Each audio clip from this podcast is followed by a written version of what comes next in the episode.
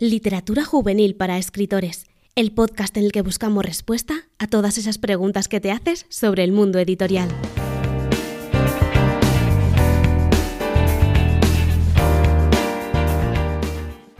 Buenas tardes, mil gracias por estar aquí en la primera edición, podría decirse, del podcast Literatura Juvenil para Escritores en directo. Eh, bueno, Laura Tarraca, que es la persona que suele llevar este podcast, eh, no ha podido estar aquí, por desgracia, pero me ha pasado el testigo a mí. Y mi nombre es Belén García, soy una de las organizadoras de la Andalucía ReaderCon. Y bueno, estas responsabilidades espero cumplirla porque, madre mía, el listón está bastante alto. Y bueno, antes de presentar aquí a mis compis, quería comentaros que este podcast va a ser grabado al final dejaremos una ronda de preguntas que también se incluirán en el directo. Bueno, la idea es que todos los audios y todas las cosas salgan bien. Ya sabéis que esto es la primera vez que lo hacemos y realmente nosotros no tenemos las cuestiones técnicas que tienen otros podcasts en directo. ¿no? Así que bueno, tengo aquí a mi lado a Andrea de Morales y Beatriz Esteban. Eh, bueno, vosotras ya habéis estado en la Andalucía Ridelcom y en el podcast también, pero bueno, esta, esta eventualidad especial Gracias por estar aquí vosotras también. Y bueno, sé que Laura empieza diciendo, bueno, pues que cómo estáis, cómo van vuestros proyectos, así que os dejo explayaros ahora vosotras.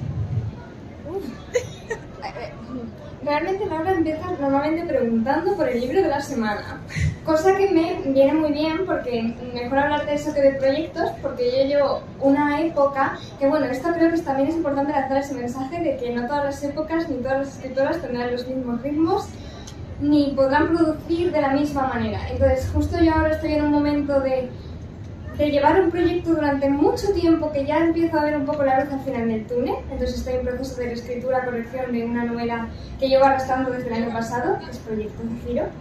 Y para la pregunta más de, literatura juvenil para escritores, no de que estoy leyendo ahora, eh, diría que estoy leyendo eh, No sé de, de Atlas, ¿no? Me sale en inglés porque empecé a leerlo en inglés hace tiempo y nada, voy por la mitad, es una novela que hace poco se ha traducido al español y la verdad es que lo está em, arrasando mucho. A mí me gusta mucho pensar que esta novela también nació como autopublicada y que ya poco a poco fue escalando porque creo que también tiene mucho de esa esencia de empezar poquito a poco e ir llevando el arte a, a donde llegue.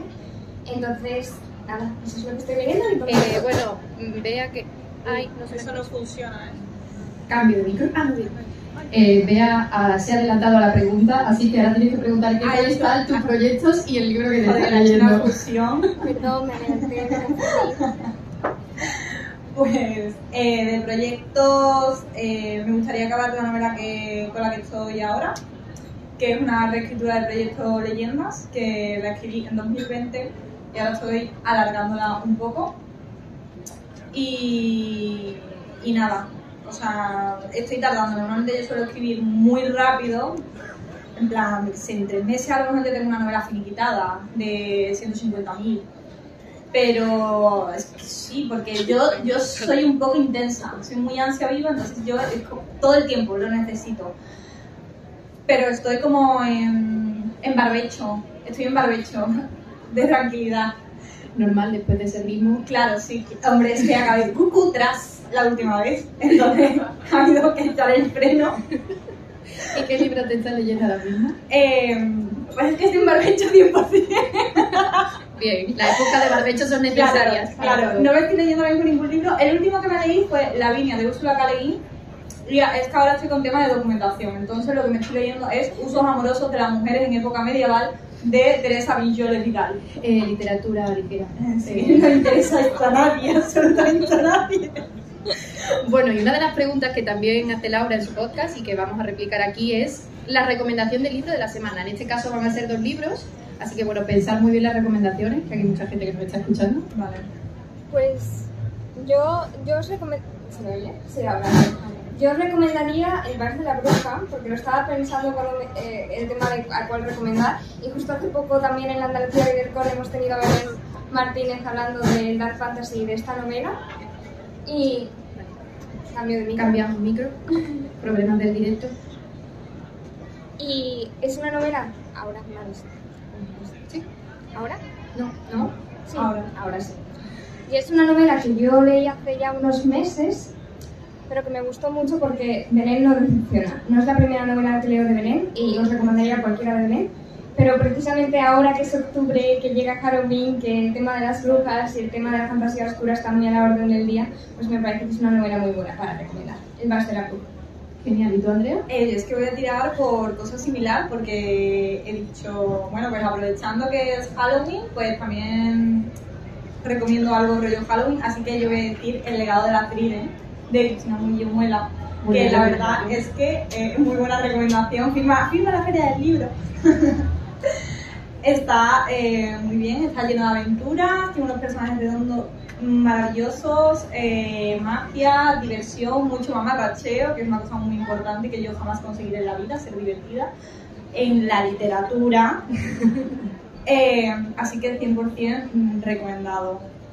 Y bien, ahora vamos con el tema de la charla. Eh, bueno, pensando porque realmente, eh, bueno, aquí tenemos a Andrea, que es historiadora, que le gusta muchísimo el tema de la historia, y por otro lado tenemos a Bea, que es psicóloga e introduce también en sus libros muchas muchas temáticas de psicología, pues dijimos, wow, sería súper interesante hablar con ella sobre cómo aprovechar tus conocimientos, ¿no? Eh, conocimientos un poco a nivel general, podría ser hobby, o sea, todos somos un poco frikis de algo y no necesariamente tiene que ser a lo que nos dediquemos, ¿no? Eh, yo siempre pongo este ejemplo y hago este guiño, aunque mi novio lo odia, pero mi novio es súper friki del Titanic y creo que podría hacer una novela sobre el Titanic perfectamente, o sea, pero súper perfecto, ¿no? Y, ¿no? y no se dedica a nada relacionado con temas de barcos, ¿no? Se dedica al Titanic, de hecho, es astillero. Entonces, bueno, sí que quería eh, preguntaros, teniendo en cuenta que ya he dado un poco esta introducción, pero ¿cuál creéis que sería vuestro superpoder entendiendo como esto, ¿no? Conocimiento interno. Miradas de odio. A ver, yo ante esta pregunta, claro, es que cuando, cuando hablas de superpoder o de algo que dominas, yo siempre he tenido muy en mente que, que realmente cuanto más empiezas a saber de una cosa, menos sientes que sabes. Y que creo que es algo positivo pensar que no eres experto en nada. Porque al menos en lo mío yo no diría que soy experta en nada o que domino nada en concreto. De hecho, has dicho lo del Titanic y digo, vale, pues yo podría tirar por Animal Crossing o Los Simpsons uno de este estilo, porque eso es que te puedo contar todo el lore eh, perfectamente eh, y cronológicamente, pero más allá de eso, cuando, cuando se habla de conocimientos o cuando se habla incluso de que eh, utilices tus conocimientos en, en la literatura muchas a la hora de escribir, eh, otras personas que han hablado de este tema siempre han hablado, pues eso, de profesiones o de eh, habilidades. Entonces yo no siento que tenga un superpoder en ninguna área en concreta, porque además es lo que decía de que siempre siento que puedo aprender más, que puedo saber más. Y justo hablando de psicología, la psicología no es una cosa que puedas cuantificar cuánto sabes, eh, pero creo que eso es lo bonito. Creo que yo, por ejemplo, sí que considero que siempre he tendido a tener mucha curiosidad por la gente, que eso es lo que me llevó a escribir y eso fue lo que me escribió a ser psicóloga. Entonces fue como un poco la fuente de ambas cosas y lo que ha ido potenciando ambas cosas. Entonces, sí, yo fui una persona curiosa y no curiosa, curiosa por conocer y curiosa por entender también. Y desde la comprensión, o sea, desde el entender también por comprender a las personas y, y que tiene eso mucho que ver ¿no? con lo que es al final la psicología, el estudiar la- el ser humano, pero yo no diría que soy experta en eso, sino que soy más, no experta, pero que el superpoder que yo tendría sería un poco esa curiosidad, el ver más allá de lo que me cuentan o ver más allá de lo que está ocurriendo. Siempre hablo un poco también de que los escritores y los artistas siento que tenemos ese ojo, esa capacidad de ver en toda la gama de colores, ¿no? Cuando te cuentan algo ya no solo estás pensando en lo que te cuentan, sino que estás hilando la historia en tu cabeza. Y eso creo que es una habilidad también que se puede utilizar y que de hecho es un poco lo que hice yo a la hora de escribir y no tiene tanto que ver con tecnicismos o con cosas más prácticas en ese sentido. Me encantaría dar una respuesta tan completa como la que ha dado Bea, pero bueno, me ha dejado ahí un poco como... Ale. Eh, a ver, estoy muy de acuerdo con lo que ha dicho de que cuanto más sabes de un tema, menos sientes que sabes. Eh, yo no creo que tuviera un superpoder, y es que mi superpoder no vale porque mi superpoder en el día a día no, no funciona para la literatura. Entonces, para la literatura, yo creo que sería eh, que soy capaz de humanizar a personajes históricos, que normalmente cuando hablamos de personajes históricos, a ver, Napoleón, ¿no? Pues Napoleón es un poco como un señor bajito con un ego gigantesco, sí. ¿No? Y hizo la guerra fue emperador, hizo la guerra, hizo la guerra, hizo la guerra. Y ahí nos quedamos. Entonces, eh, creo que mi superpoder es el dejar de lado la parte más eh, que más se conoce desde el punto de vista histórico en la calle, en el imaginario popular, que es eh, pues el tema económico o el tema militar y profundizar en los sentimientos en, oye, esta gente que vivió hace a lo mejor pues 800 años, sufría como sufres tú, eh, le dolían las mismas cosas que tú, se enamoraba como te enamoras tú, entonces sacar los sentimientos de un personaje histórico creo que es mi superpoder. A ver, quizás no solo se tiene que tener solo uno, ¿no? Podría decirse. Claro. Y bueno, incluso a lo mejor algo que tú no crees que sea tu superpoder lo es precisamente, ¿no? Entonces, bueno, ¿qué le diríais a esas personas que, que creen que no tienen, que no saben sobre nada, ¿no? O sea, Ah, mira, esto, esta pregunta me gusta porque hace poco eh, tuve una paciente que me dijo, ya he sacado la frase de psicóloga, pero bueno, no pasa nada, que me dijo que, que le sabía muy mal el hecho de que era muy buena en muchas cosas, o sea, era buena en muchas cosas, pero no era muy buena en ninguna. Cosa que yo en el momento en que la escuché decir, porque me empecé a decir, no, a mí me dicen que haga repostería y yo les hago unos cupcakes eh, perfectos, o me gusta mucho leer, me gusta mucho la música, me gusta mucho cantar, no me acuerdo qué ejemplos ponía. Pero claro, yo eso que enseguida vi como un don, como esa versatilidad, esa capacidad para hacer las cosas que le gustaban hacer y que tenía facilidad para hacerlas, ella lo veía como un poco de impedimento porque dice, no, es que no soy buena en ninguna. Sé hacer muchas cosas, pero no soy buena en ninguna. Entonces, creo que va un poco por esa línea, de que muchas veces pensamos que hay como una nota a la que llegar, como una línea que cruzar, y entonces ya puedes considerarte que eres bueno en esto o que esto se te da bien, como si además tuviera que dársete algo bien para poder hacerlo. Que yo creo que eso viene mucho de la sociedad en la que vivimos y un poco lo que nos, nos, nos han enseñado, que a veces no, no disfrutamos por disfrutar, no aprendemos por aprender. Siempre va a haber una meta, siempre va a haber que sacar provecho, siempre va a haber que producir algo. Eh, antes me estaba excusando porque llevo arrastrando una novela durante año y pico y ahora lo pienso y digo, ¿ves? Es- está súper innato el hecho de tendría que tener un propósito. No es como, si no cumples estos requisitos parece que no sirva. Entonces yo creo que viene, parece que me he ido por las ramas, pero tiene un poco que ver con, con la pregunta porque a veces nos podemos hacer, nos podemos sentir pequeñitos o poca cosa si pensamos que no destacamos en nada según lo que vemos muchas veces además en otros, en redes, en medios o lo que nos dicen. Pero todos tenemos inquietudes y todos tenemos curiosidad por algunos temas o todos tenemos simplemente cosas que disfrutamos hacer o que no son fáciles hacer, cosas que hacemos y se nos pasa el tiempo volando, no sentimos que haya pasado o que simplemente es fácil ser o es fácil estar ahí. Y eso no tiene menos mérito que pasarte X años estudiando algo o que ser experto en una rama. Al final lo consigues luego que. Si no estás disfrutando del proceso, luego que.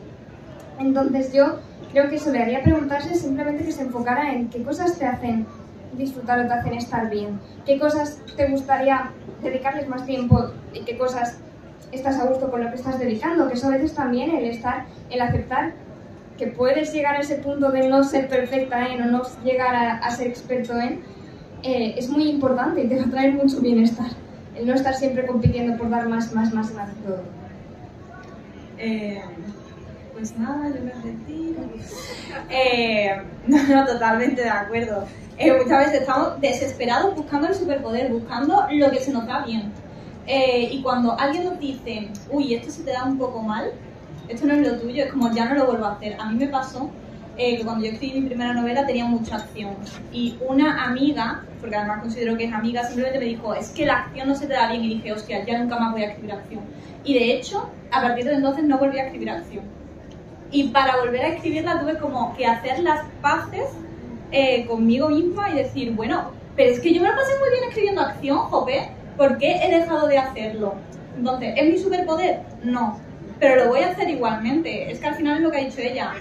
O empiezas a transitar el, capi- el, el camino del disfrute, o todo lo que hagas se te va a hacer como cenizas en la boca. Eh, todo lo vas a sufrir.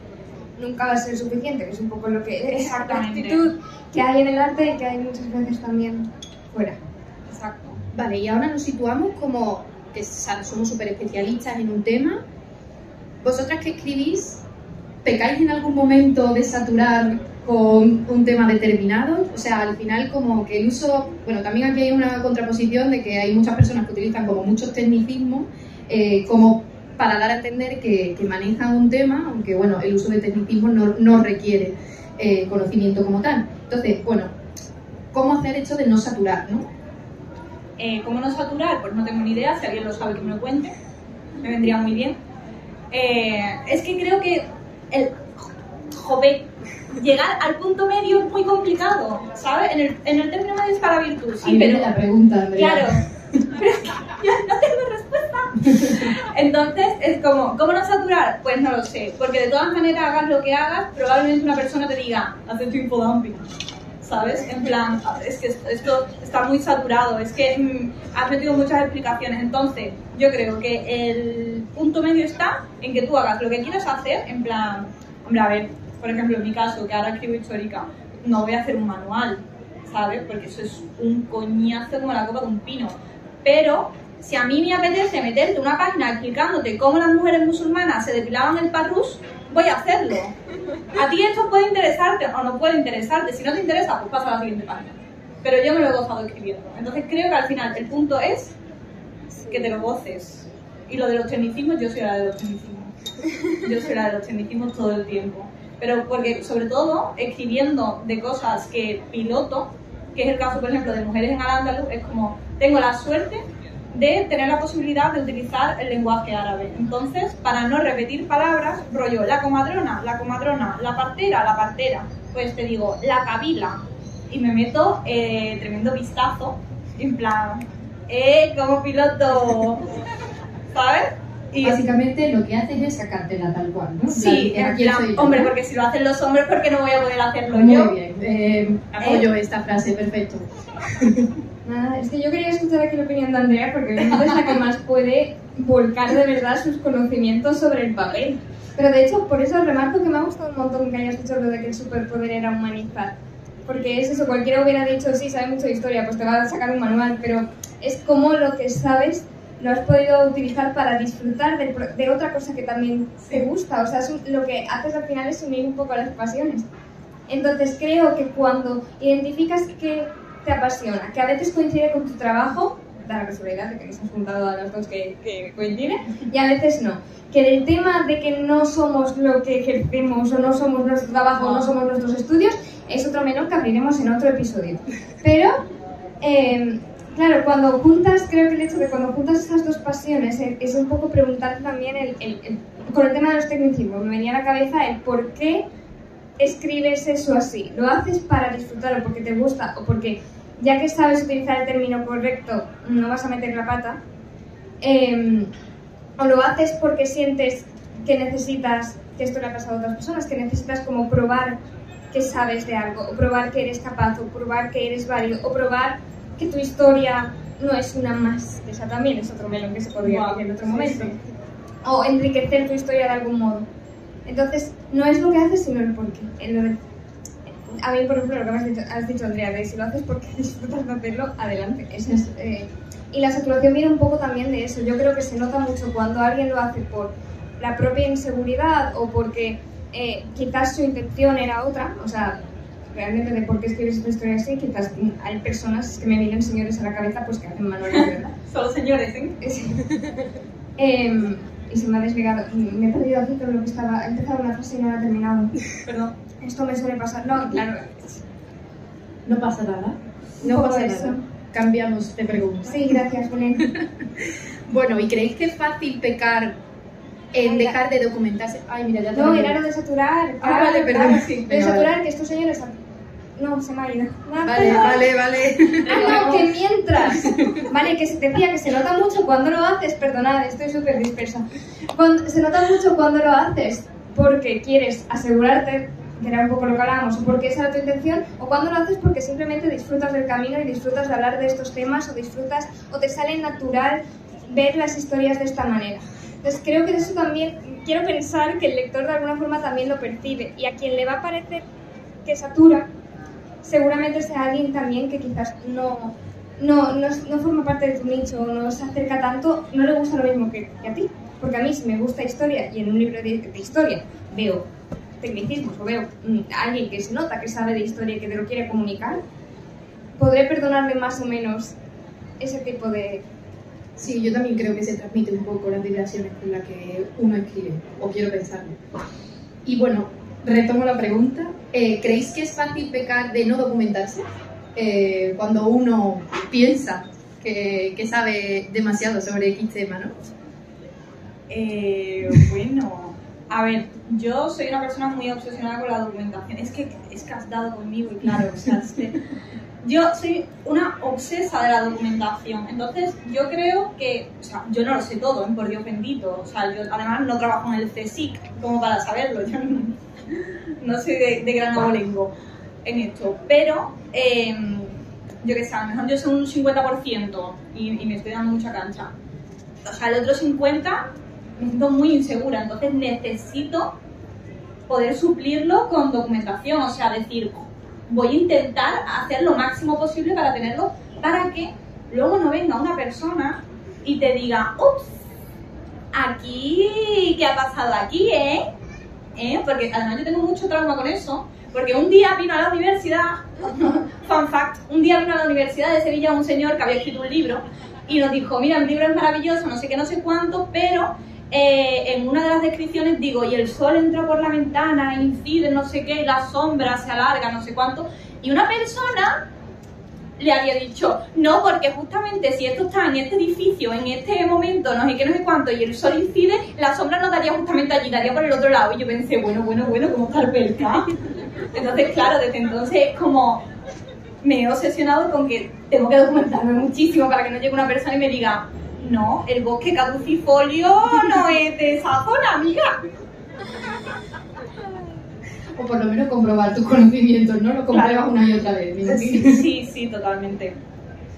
Mira, yo con esto el mejor consejo que, que creo que me hubiera gustado recibir es date un poco de manga ancha. Es decir, documentate lo que quieras, pero luego en la novela no siempre hace falta, o sea, no, a menos de, o sea, es que claro, estoy pensando en mi, en mis, en, en mi caso, claro, en, en las novelas en las que he tenido que documentarme más, he tenido un poco esa ansia de saber exactamente todo, pero luego me he permitido el pensar que a menos de que alguien demasiado experto lo sepa, hay cosas en las que puedo meter la pata un poquito y no pasará absolutamente nada porque tu objetivo y tu papel y tu rol y tu, no, y tu trabajo no es hacer un libro específico sobre este tema. Entonces, documentate sobre todo en los temas que vayas a ver que pueden herir la sensibilidad de otras personas, por ejemplo, eso me parece decente, pero en algunas cosas, eh, temas, por ejemplo, es que me viene a la cabeza temas de historia o temas de...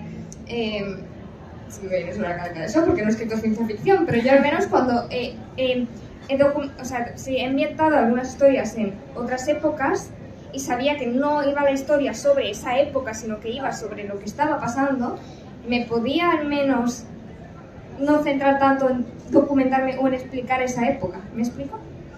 Sí, es que lo tenías un poco como de background y no le Claro. da bastante importancia. Que nos Ve, a, mí, a mí eso me, me, me, me genera un poco de toque.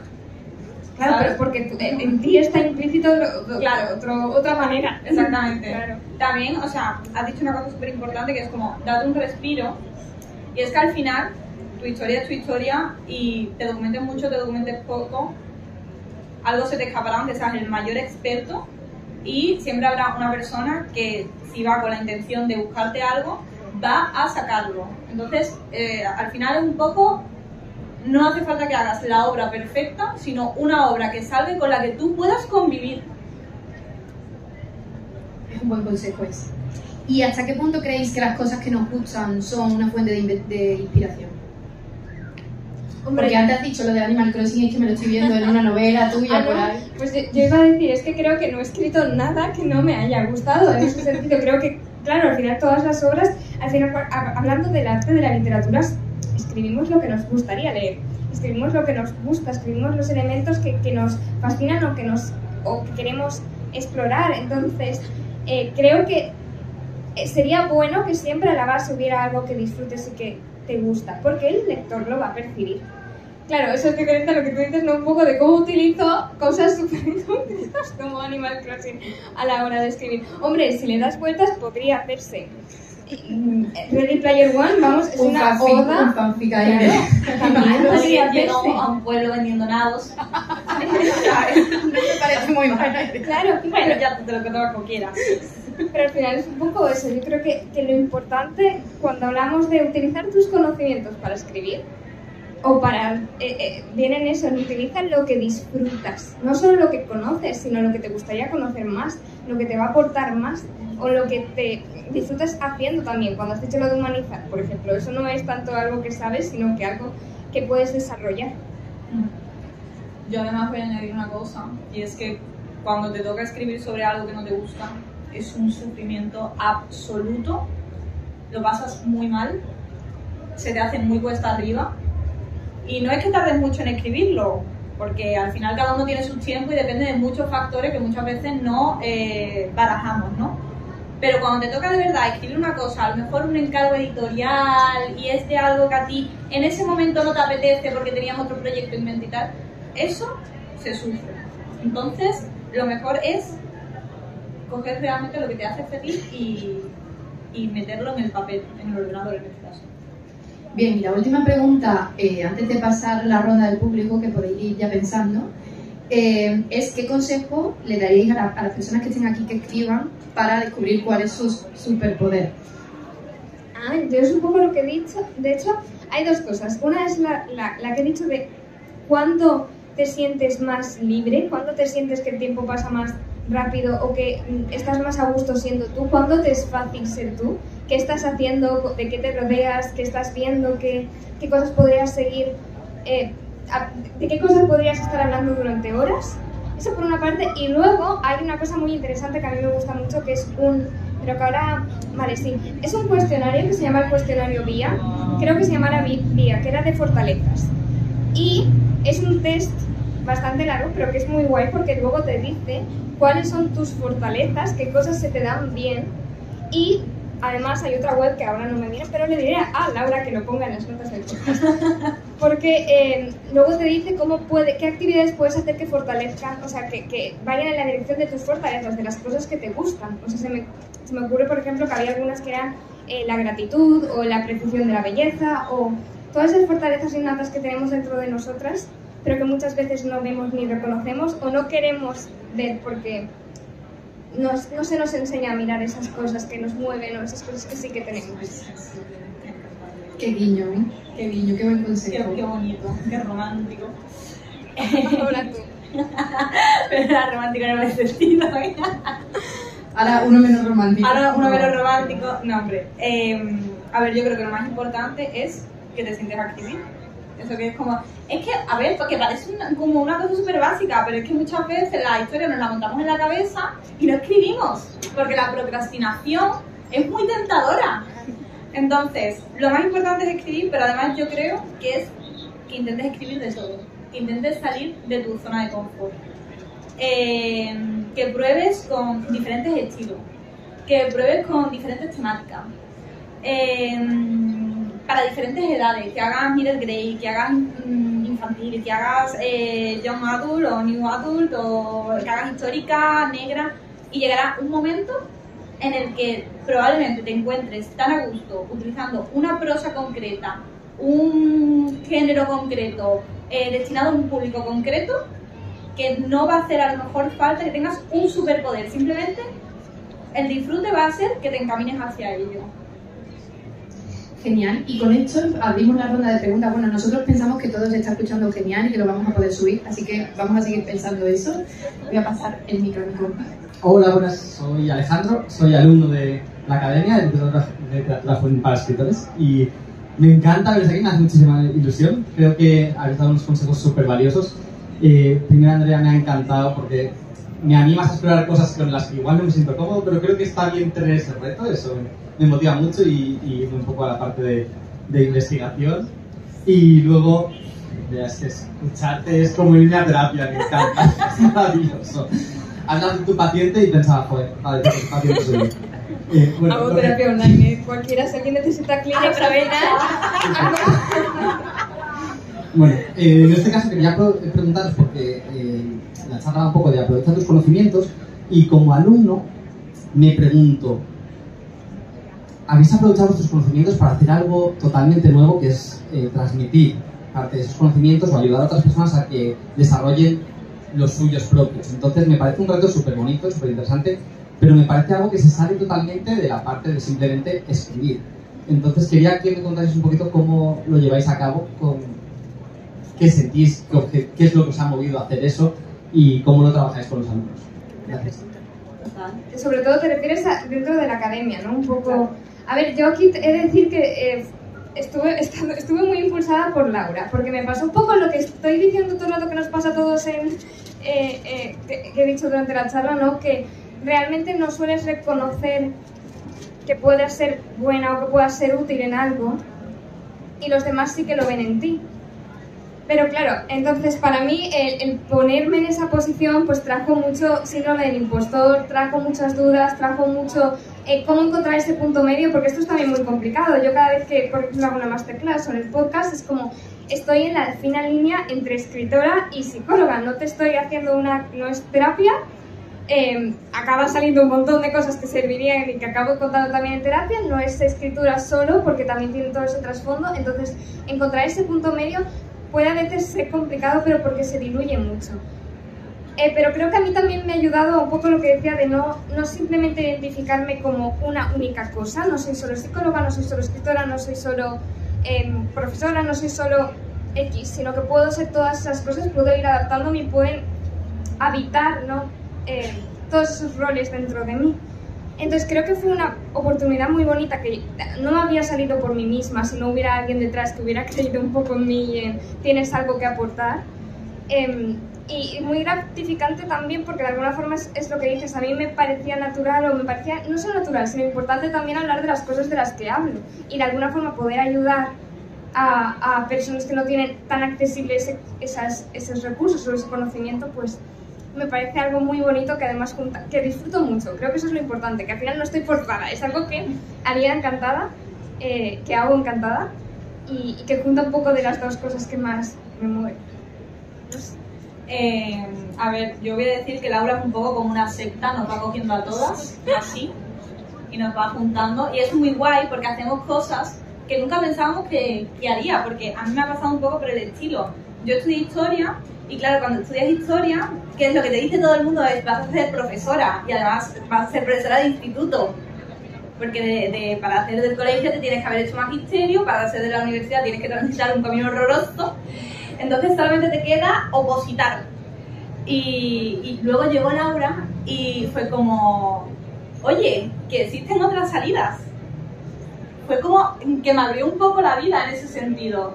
Porque para mí solamente existía ese camino fue como muy guay. Y el tema del síndrome del impostor que ha hablado Bea, yo lo llevo eh, bastante mal porque siempre pienso, hostia, es que estoy dando una clase de, de, medieval, ¿no? Que es de lo que estoy haciendo ahora, de cualquier cosa, ¿no? De animales en el medievo, o de alimentación en el medievo, o de leyendas o lo que sea y pienso, es que esto, jo, si lo viera alguien de la academia, no de la academia academia, no, de la academia de la de arriba, ¿sabes? En plan, de los que huelen a varón dandy, fuman cigarros puros y tal. Digo, es que me diría, ¿pero dónde va esta niña? Lo llevo muy mal. Ahí tengo que decirte que por una cosa que me ayudó mucho con el síndrome del impostor, de hecho, Andrea, fue que cuando vi tu master, tus masterclasses dije, es que es como tener una charla con Andrea y me son súper útiles, me sirven un montón y no le estoy exigiendo una clase de universidad para disfrutarla. Entonces dije, quizás no debería de exigirme a mí tampoco a veces dar... Y, y, también el hecho de... Yo siempre pienso que no haya ningún psicólogo en la sala viendo a ver si doy justo en, en, en, todo. Por lo que digo de que es la mezcla de los dos mundos, entonces no tienes que ser perfecto en ninguno de los dos. Es, es el punto. Ah, yo me he encontrado gente de historia en la academia. Y he sido como, uff pero es que en verdad dar clase eh, ha sido como abrir, yo creo que una ruta nueva en lo que teníamos planeado para el futuro en general. Genial, ¿otra pregunta?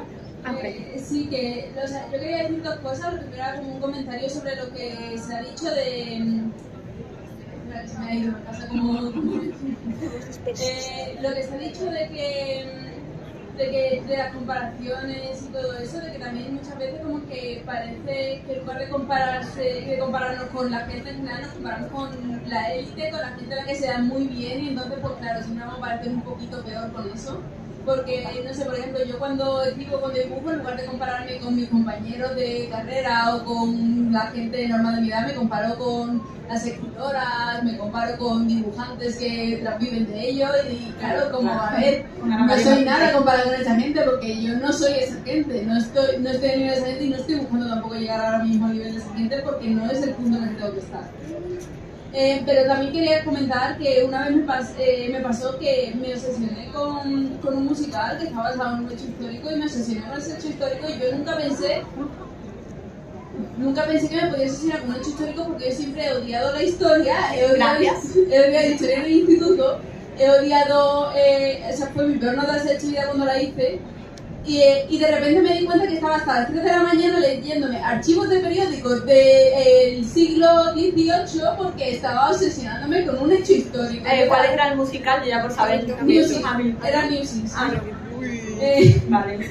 Que, o sea, es sobre una huelga en 1899. Bueno, en el siglo XIX, pero se me da el hecho.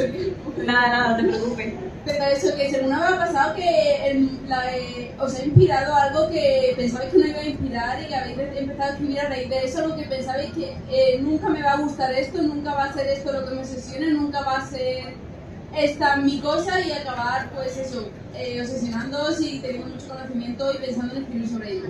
Me encanta esta pregunta, eh, o sea, porque me ha recordado mucho a John donde no haya niebla, trata un tema muy chulo que no es que antes pensara nunca me va a interesar esto, sí, porque realmente simplemente no, no había caído en mis redes todavía, pero fue empezar a ver sobre este tema. Es que no quiero hablarlo porque es un poco spoiler, pero son cosas que estaban pasando en América en los años 80. Eh, las cosas que podían pasar en América. Ya, la verdad. ninguna buena. Vibes de Stranger Things. Un poco por, ese, por ahí. Y que se se habla mucho en, en, donde no hay olvida, pero es que yo llegué a estar investigando los documentos prohibidos que se habían filtrado de, de, de, la, de CIA o de lo que fuera, porque ahora no me acuerdo, fue allá por 2018. Entonces, me, me, ha gustado mucho tu pregunta porque a veces sí que pasa que encuentras algo que te apasiona, aunque sea durante un momento, y, y se, se, disfruta mucho el poder convertirlo en una historia o el poder versionar eso que pasó o eso que ocurrió. Entonces, ese, ese al menos fue mi caso, el de donde no haya niebla. Es un poco el aire por si acaso. El C6 te tiene fichadísima, que lo sepas. Eh, en mi caso no fue con algo histórico, porque claro, como estudio historia, pues yo ya vivo en una obsesión perpetua, es mi día a día. Pero sí que me pasó, por ejemplo, que yo jamás había escrito novela negra. Jamás. Eh, porque, porque no, yo he escrito fantasía, histórica y creo que me muevo un poco ahí. Pero un día tuve ganas de matar a alguien y no podía hacerlo. Por muchas razones, entre ellas porque te llevan a la cárcel, porque está penado, hay un juicio.